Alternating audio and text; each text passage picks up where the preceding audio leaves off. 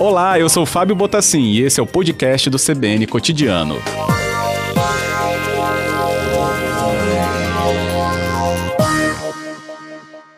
Boa tarde, Durval, bem-vindo. Boa tarde, Fábio. Um prazer falar com você. Tudo bem? Tudo bem, ótimo recebê-lo aqui para trazer essa discussão mais próxima ao nosso ouvinte, Durval, porque nós temos aí um grande impacto no Espírito Santo com o andamento, então, e aprovação desse marco regulatório? Sim, é, uma, é, um, é um sonho nosso antigo, uma expectativa muito positiva, porque nós temos um gás natural aqui no estado, uma produção grande, é, com, consumindo menos dos 50%, de 50% do que é produzido, principalmente devido ao preço, né? E essa nova lei do gás, que foi aprovada ontem no PL 6407-2013, já estava há sete anos lá na Câmara dos Deputados, né? É, foi uma vitória, uma luta de todos nós aqui, a Federação das Indústrias, os deputados, é, o governador, todos batalharam para que isso acontecesse. E isso vai permitir uma reindustrialização do Estado com essa energia mais barata, né, Fábio? A gente vai poder trazer uma, uh, trazer uma série de empresas para cá. O Estado hoje está numa situação economicamente estável, juridicamente estável, né? Tem um ambiente de negócio muito favorável e com esse gás barato, a gente vê aí uma possibilidade de, de, de diversos empreendimentos indo para o Estado. Uhum. Agora, Duval, tem perfil desses empreendimentos que o gás atrai?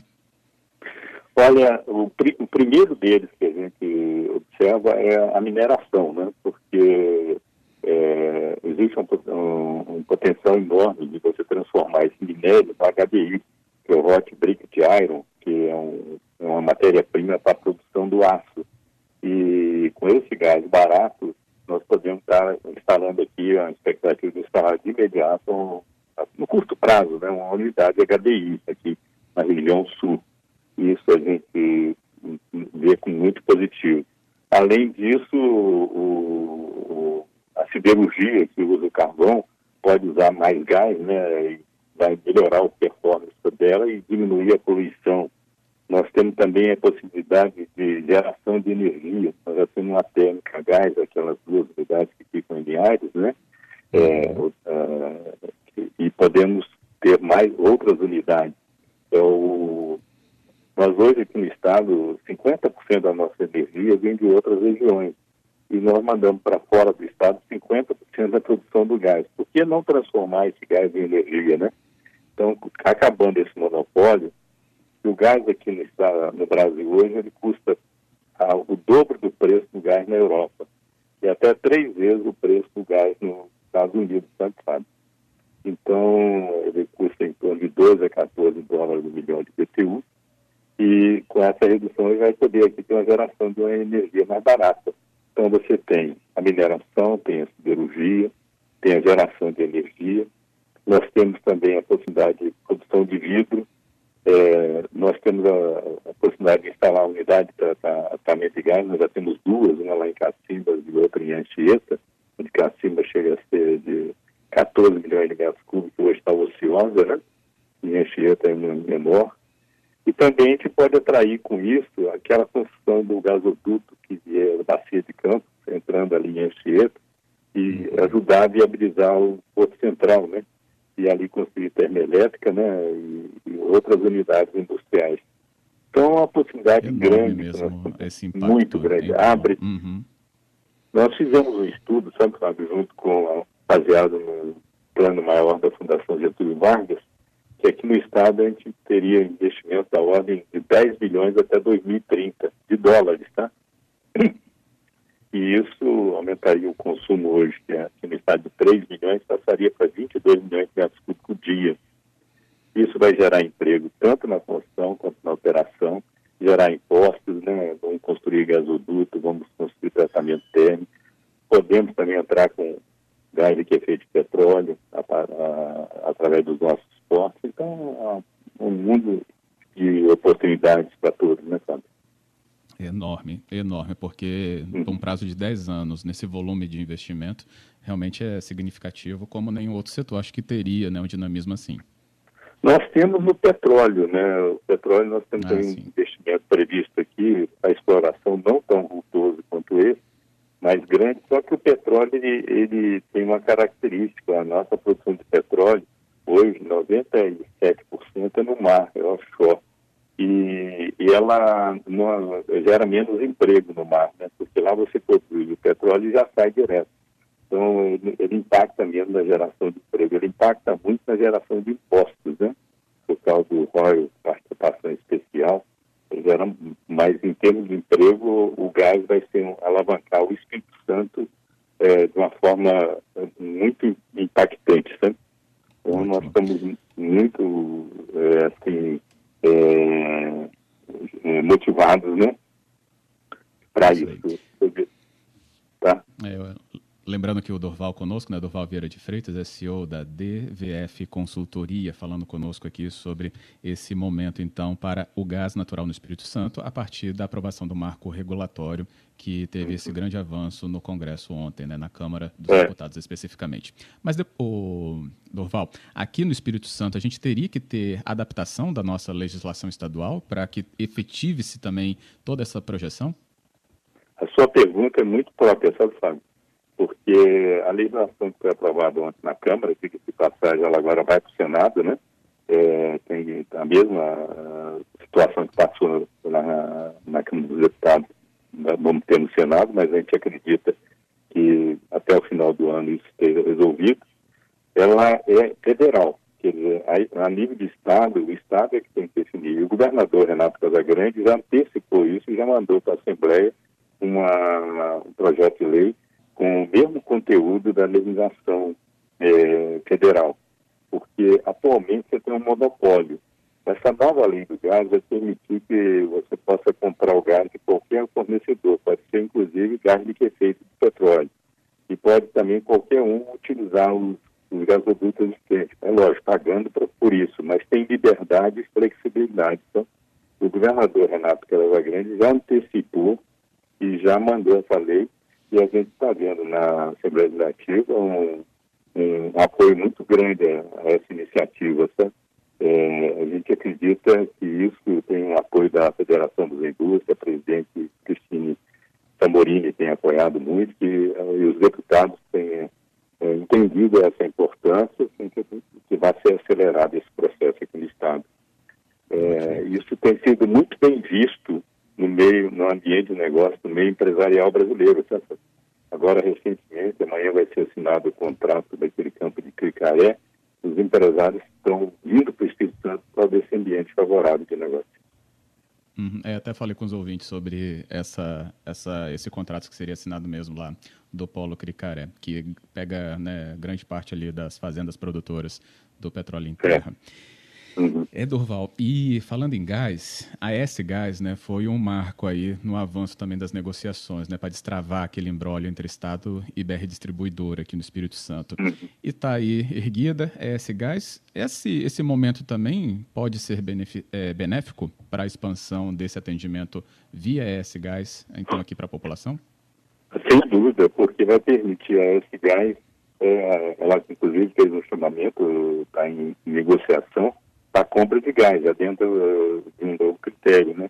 E ela vai poder ter alternativas, né? ela já está prevendo alguns investimentos, como ela, na, no dia da, da, assinatura do contrato de concessão, ela já lançou isso, que ela pretende, já tem 460 quilômetros de rede, ela quer é, construir mais 292 quilômetros, ela quer passar de, é, de 60 mil usuários residenciais para 90, mais 90 mil usuários, é, já vai construir aquele gasoduto que vai ligar o gasoduto principal ali de Cabiúnas, ah, vai ligar a Linhares, ao invés de abastecer por carreta, vai ser através de um gasoduto.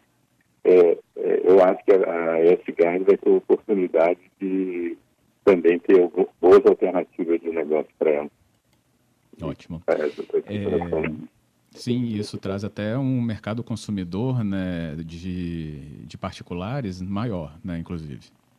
É, o, é, é nós, é, a S-Gás já tem 60 mil residências, né?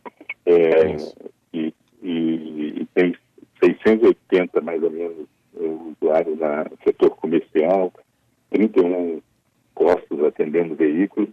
A gente acredita com esse gás barato, nós vamos ter o, o, o consumidor residencial vai ter vantagem sobre isso também, diminuindo o custo, né? A gente acredita que o preço do gás de veículo também vai cair, tudo isso vai favorecer. E o gás é um, ele tem uma outra vantagem, né? Que é, ele, é, como eu já disse até anteriormente, na substituição do carvão, ele com a gasolina e com o diesel também, ele é, é ecologicamente melhor, ele polui menos. Então já está havendo estudos para os caminhões de carga trabalharem com gás também. Então o gás ele vai ser, vai modernizar a nossa indústria, vai atrair novos investimentos e vai melhorar a qualidade de vida, além de gerar emprego. O negócio, quer dizer, é muito favorável para todos nós. Ótimo.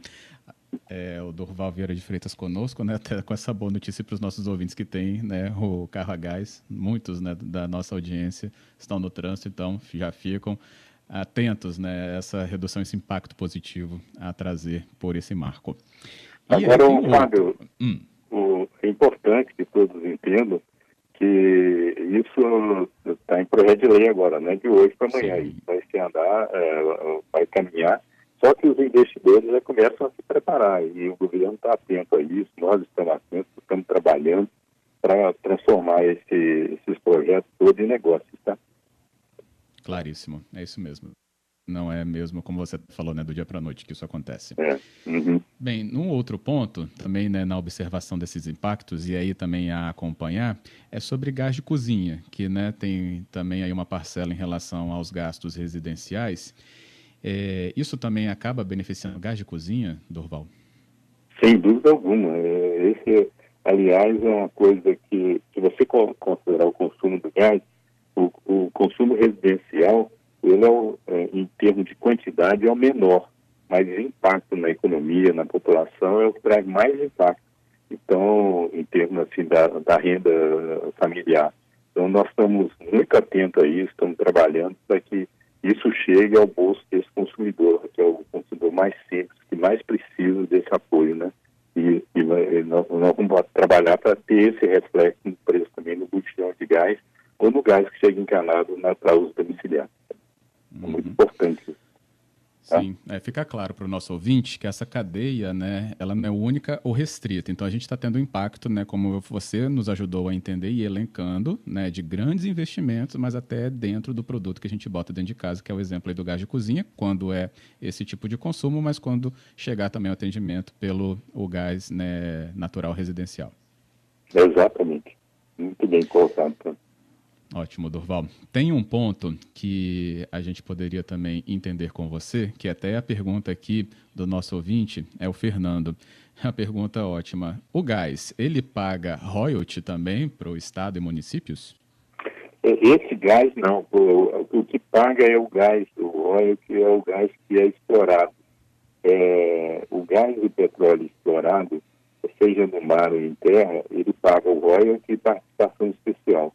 Isso tem toda uma tabela e nós, a Agência Nacional de Petróleo e a nossa agência reguladora, que atuam muito bem, é, fazem um rígido controle sobre isso.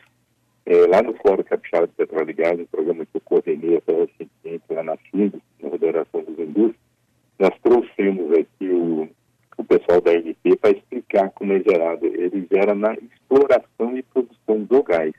Essa parte da distribuição que você compra para distribuir e entregar, isso não gera. Se você trouxer um gás importado, não tem. Mas né, esse estímulo que nós estamos fazendo para aumentar a produção de gás também no Estado, isso sim vai gerar royalties e participação especial para os municípios. Isso gera. Não sei se eu fui claro na resposta, Fábio. Sim, foi, claro. É, uhum. até pelo bom seu entendimento né, por dentro da cadeia, a gente fica muito mais próximo a essa explicação quando você Ô, Fábio, aqui para o nosso ouvinte. A gente trabalha junto com você há algum tempo, né? E nesses últimos anos eu me aprofundei na cadeia de petróleo e gás. Ela é uma cadeia muito ampla e pouco conhecida no Estado. Eu gosto muito quando você é, que a gente precisa melhorar essa cultura e tirar proveito disso, não deixar que essa riqueza nossa vá para fora, que ela gere melhor qualidade de vida, empregos bons aqui no Estado, negócio. E essa oportunidade que você dá para a gente é muito importante, tá, Fábio? Eu agradeço muito a você, a CBN, por permitir isso, tá? Que bom. Não, agradecimento é mútuo aqui, Dorval. E ainda tem outra participação, que dá tempo aqui uhum. da gente responder, se o Espírito Santo vai criar um gasoduto é, para Minas Gerais, que é a pergunta aqui do Cláudio. Acho que a gente chegou a comentar algo que poderia ser projetado nesse sentido, Durval, mas você pode até nos atualizar. Se isso é possível, se há projeto em curso. Sim.